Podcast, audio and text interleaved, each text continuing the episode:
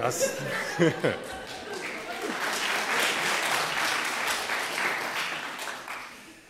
Ich muss schon sagen, das war jetzt so ein persönliches Highlight in eure Gesichter zu sehen. Man hat gemerkt, wenn diese Melodie an unser Ohr dringt, dann ist Hochzeit angesagt. Jeder weiß sofort Bescheid und ihr habt so gestrahlt und euch so gefreut. Habt ihr euch an eure eigene Hochzeit erinnert, an den Einzug? Das ist der Hochzeitsmarsch. Und wir sehen sofort zwei sich liebende Menschen vor Augen, die sich in dieser Hochzeitsfeier nun, in diesem Gottesdienst, das Ja-Wort geben wollen. Und die werden die Liebe und das Leben feiern, das sie von Gott geschenkt bekommen haben.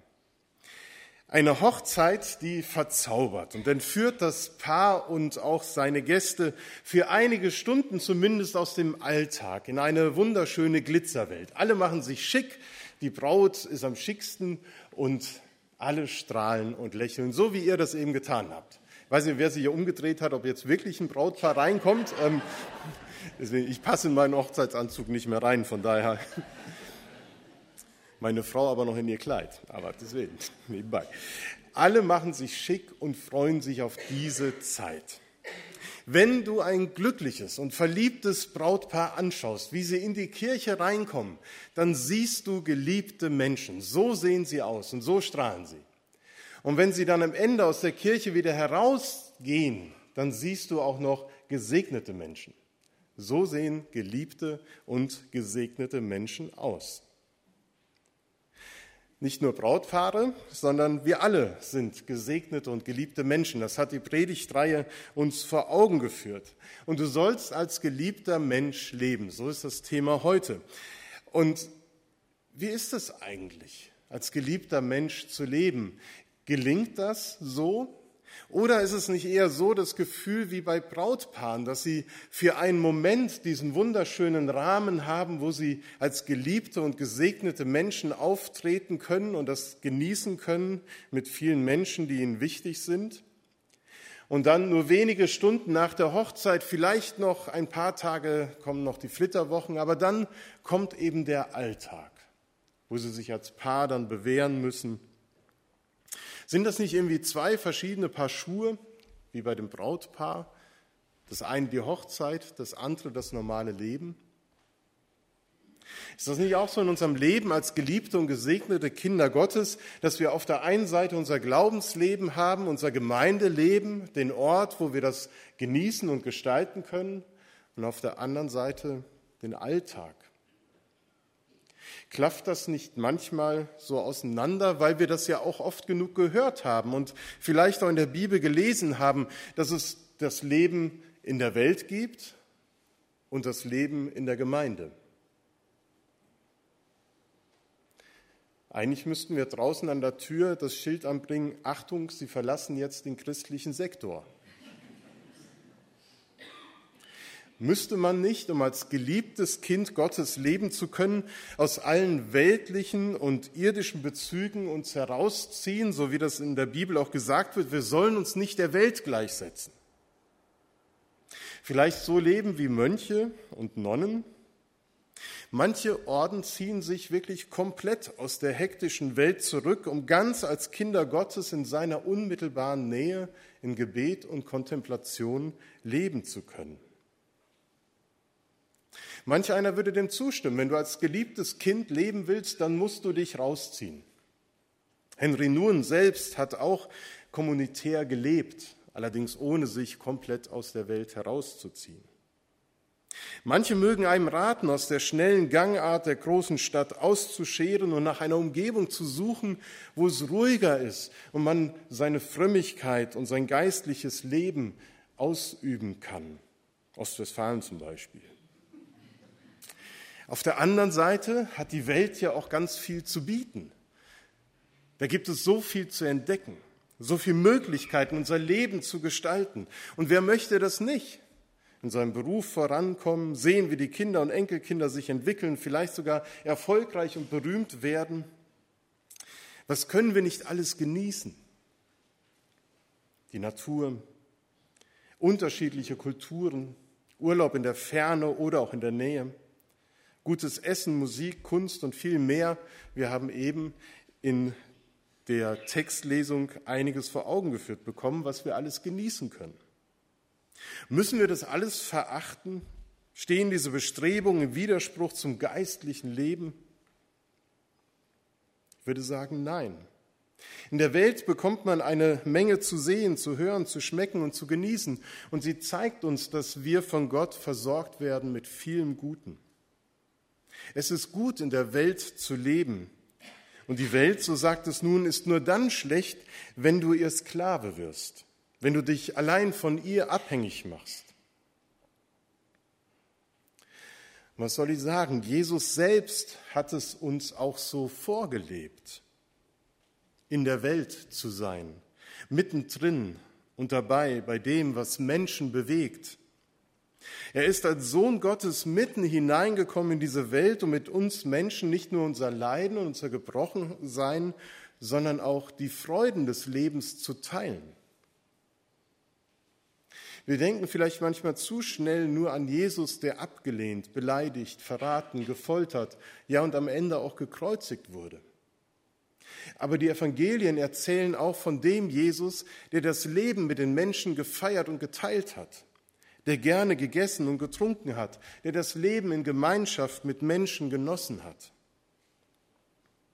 Und der Evangelist Johannes macht das besonders deutlich, indem er Jesus zum ersten Mal auf einer Hochzeit öffentlich auftreten lässt. Auf einer Hochzeit beginnt das öffentliche Wirken Jesu im Evangelium von Johannes. Und was war das für ein Auftritt? Wir können ihn in Johannes 2 nachlesen. Den meisten wird er bekannt sein. Mitten im fröhlichen Treiben einer Hochzeitsgesellschaft, da finden wir Jesus mit seinen Freunden.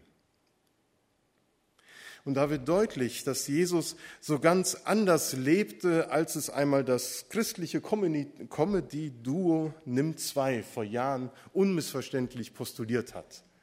Ich weiß nicht, wer die noch kennt. Die haben gesagt, kein Schnaps und kein Wein, Christen müssen artig sein. Und welches Bein zum Tanz sich regt, das wird im Himmel abgesägt.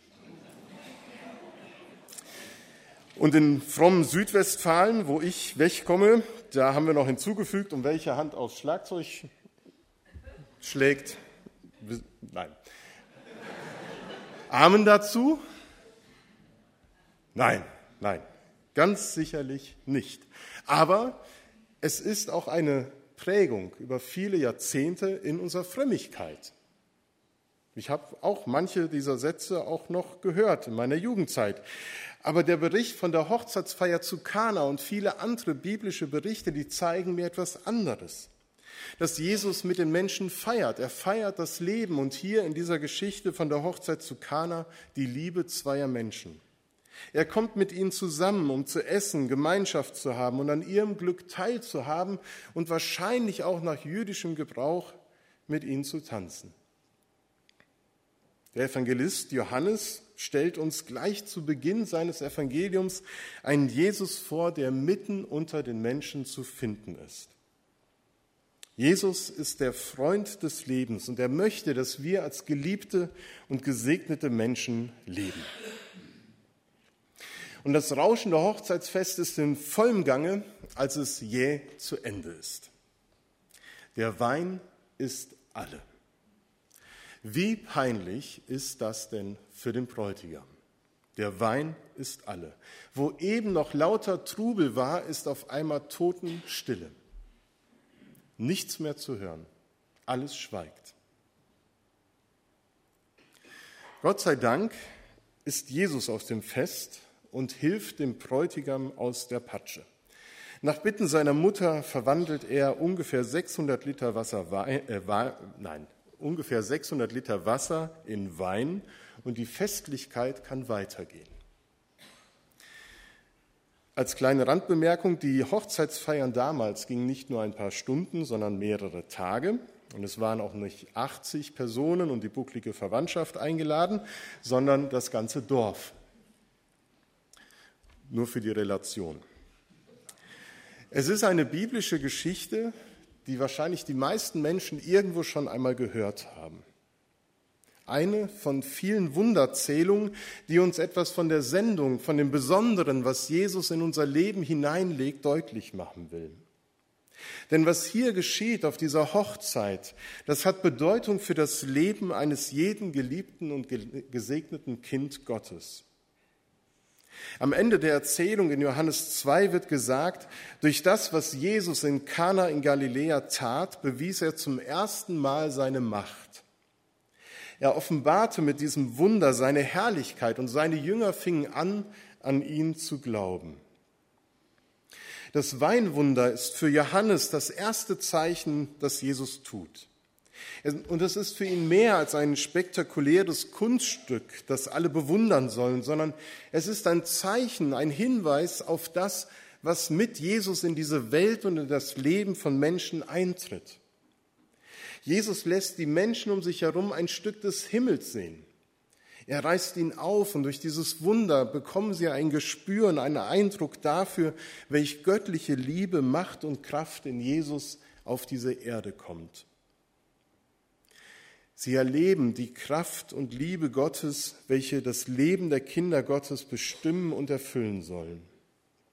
Und es geht in dieser Geschichte nicht einfach nur darum, dass Jesus eine Hochzeit rettet, sondern dass auf diesem menschlichen Fest die Perspektive der Ewigkeit auf einmal aufleuchtet, dass das Weltliche, Irdische mit dem Himmlischen verbunden wird. Die Gäste auf dieser Hochzeit, die bekamen einen Vorgeschmack auf die Ewigkeit, auf das Fest des Lebens im Reiche Gottes. Symbolisch erfahrbar im Zeichen des Weins. Und die Anwesenden wussten um diese Symbolik, dass in der Bibel der Wein symbolisch für Lebensfreude steht, dass das Wirken des Heiligen Geistes in uns mit neuem Wein beschrieben und verglichen wird.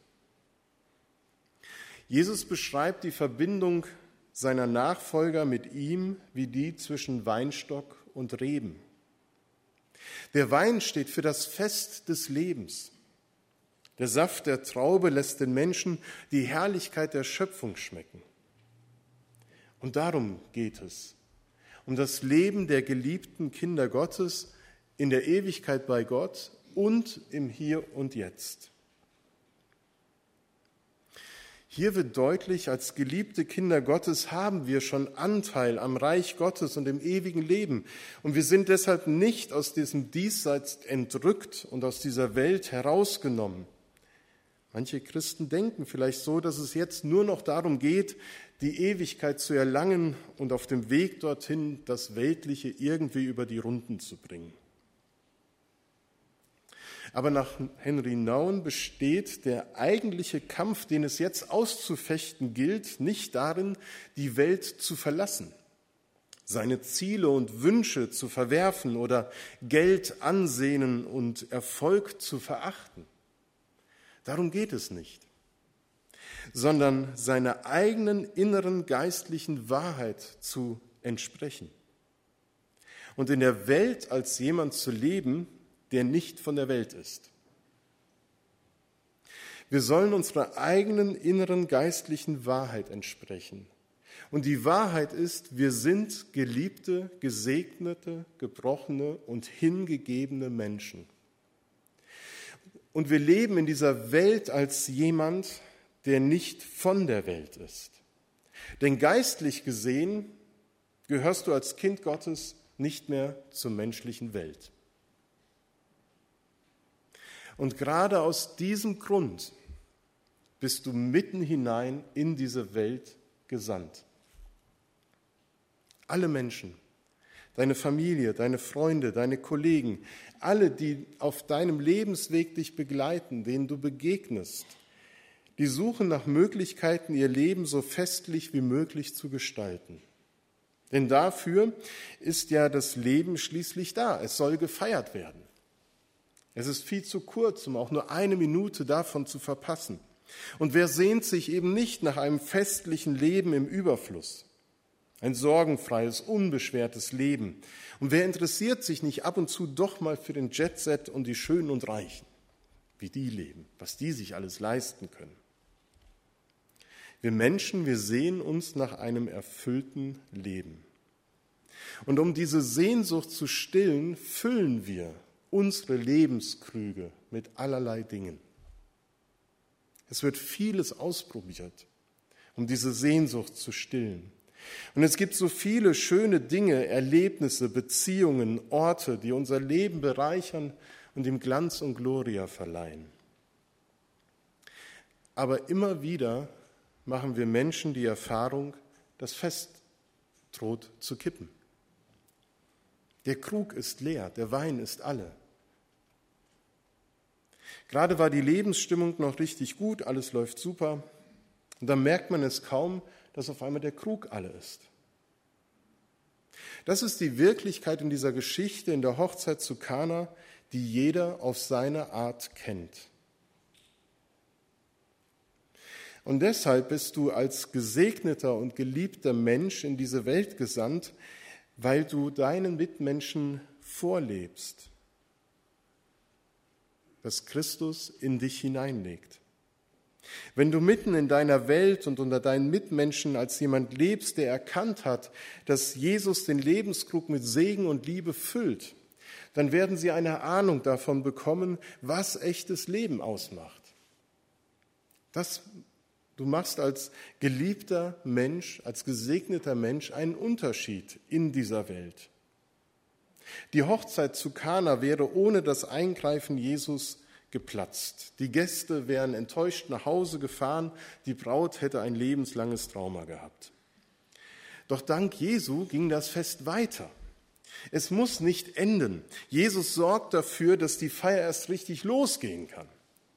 Er wendet diese unglaubliche Peinlichkeit zum Positiven und setzt sogar noch einen obendrauf. Denn als von dem neuen Wein gekostet wird, den Jesus ähm, gemacht hat, sind alle ganz aus dem Häuschen. Einen solchen Wein hat noch niemand der Anwesenden gekostet.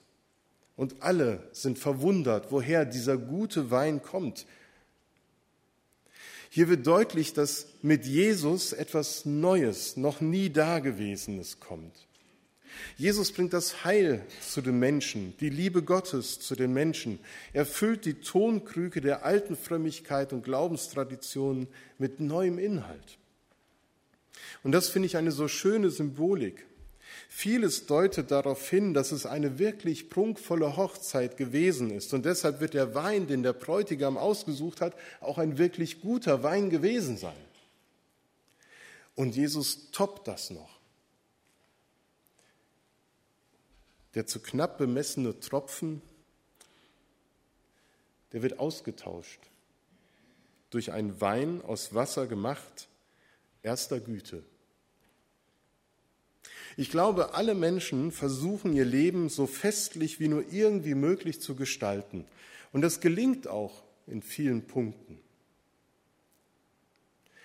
Es ist nichts dagegen einzuwenden, gegen gute Freunde, gutes Essen, gute Kleidung. Das alles ist nicht verkehrt. Alle guten Dinge, die unsere Welt zu bieten hat, sind für uns gemacht, damit wir uns an ihnen erfreuen. Aber du kannst dich nur wirklich an ihnen erfreuen, wenn du verstehst, dass sie eigentlich nur eine Bestätigung dafür sind, dass du geliebt bist von Gott. Diese Wahrheit, wird dir die innere Freiheit schenken, so sagt es nun, die Schönheit der Natur, Kultur der ganzen Welt voller Dankbarkeit als Zeichen dafür anzunehmen, dass du geliebt und gesegnet bist. Du bist aus der Welt genommen. Du bist unabhängig von ihr. Du weißt, dass die Welt und ihre Angebote deine Sehnsucht nach erfülltem Leben nur für kurze Zeit stillen können. Ja, man kann mit dem, was die Welt bietet, irgendwie über die Runden kommen, überleben und durchkommen. Aber sie können diese tiefe Sehnsucht in dir nicht stillen. Sie sind nicht die Quelle deines Lebens. Die Quelle des Lebens ist Jesus Christus. Er ist die Quelle deines Lebens, die nie versiegt und die immer zur Verfügung steht, wenn du dem Fest des Lebens eine andere Qualität geben möchtest. Durch den Glauben an ihn, durch das Vertrauen an Christus fällt etwas von seiner Herrlichkeit in dein gebrochenes Leben. Im Glanze der Herrlichkeit Jesu, da droht kein jähes Ende des Lebens mehr, sondern es wird zu einem Fest des ewigen Lebens im Reich Gottes. Gott ist ein Liebhaber des Lebens. Es ist sein tiefes Anliegen, uns das Leben zu schenken in einer unglaublich großen Qualität. Und diese Lebensqualität, die bekommst du geschenkt. Du musst am Ende keine Rechnung bezahlen. Du darfst all das genießen, umsonst. Denn es ist Gott ein Vergnügen, uns in unserem jetzigen Leben zu beschenken. Und wer das begreift, der verändert seine Einstellung zum Leben. Die Veränderung besteht darin, dass man sein Leben dann nicht mehr als eine bestimmte Bewährungszeit versteht, in dem man beweisen muss, dass man Gottes Liebe würdig ist, sondern dass man von Gott schon immer geliebt, gesegnet und hingegeben wurde. Dann ist das Leben ein Geschenk Gottes, in dem wir die Menschen werden können, zu denen wir bestimmt sind, nämlich als geliebte Kinder Gottes im Hier und Jetzt zu leben. Und der uns erschaffen hat, der wartet auf eine Antwort, auf die Liebe, die uns ins Dasein gerufen hat. Gott sagt nicht nur, du bist ein geliebtes Kind, sondern er fragt zugleich, liebst du auch mich? Und er bietet uns so viele Gelegenheiten an, mit Ja zu antworten. In Zeiten, in denen wir uns wirklich gesegnet fühlen, in Zeiten, wo der Zerbruch unseres Lebens uns vor Augen steht, in den Momenten, wo wir für andere leben und uns hingeben mit dem, was wir an Gaben und Möglichkeiten haben. Darin besteht das geistliche Leben, in der Möglichkeit, die uns zur inneren Wahrheit Ja sagen lässt. Ja, ich bin ein geliebtes Kind Gottes. Diese Antwort immer wieder neu zu geben. Und diese Momente wünsche ich dir reichhaltig in deinem Leben. Du bist ein geliebtes Kind, gesegnet gebrochen und hingegeben für diese Welt. Amen.